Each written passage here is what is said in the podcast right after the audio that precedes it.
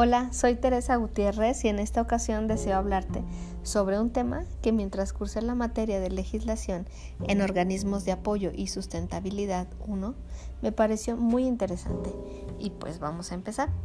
Las instituciones de asistencia privada son entidades jurídicas que con bienes de propiedad particular eh, ejecutan actos con fines humanitarios de asistencia sin propósito de lucro. Esas instituciones benefician a muchas personas en diferentes problemáticas y situaciones, pero el día de hoy quisiera hablar de un problema social y cómo una IAP puede beneficiar en gran manera a un grupo de personas. Así es que les cuento que en la actualidad existe un problema social y ese problema está acabando con la vida de bebés y madres. Este problema se puede solucionar con algo muy sencillo la lactancia materna, una actividad que se está quedando en el olvido.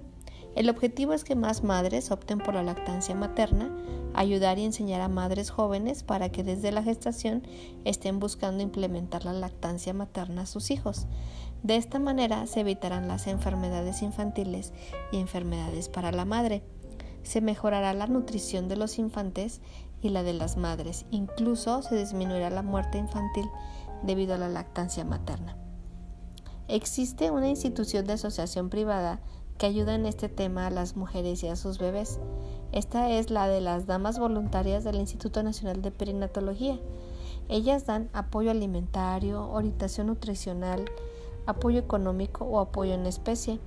También dan apoyo en gestación o lactancia en situación de vulnerabilidad a muchas mujeres. Este programa Está dirigido a adolescentes de 12 a 17 años y a mujeres adultas de 18 a 59.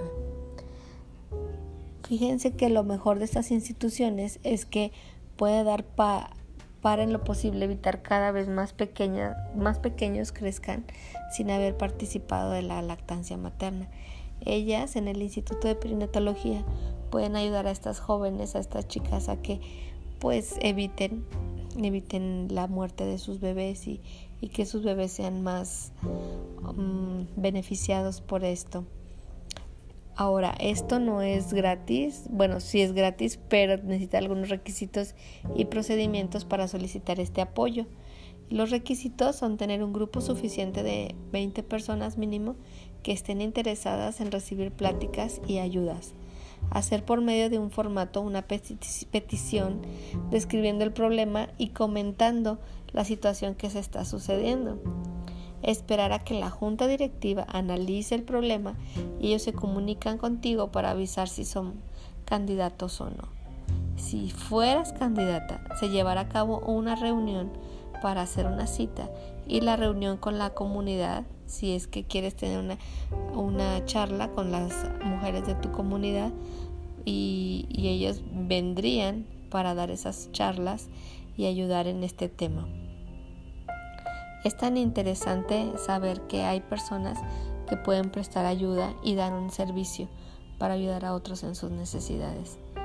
Ahora mi labor como desarrolladora comunitaria pues es muy importante porque este, el crear cursos y utilizar estas asociaciones beneficia no tanto a una persona, sino puede beneficiar a otras y a un, grupo, una comunidad grande.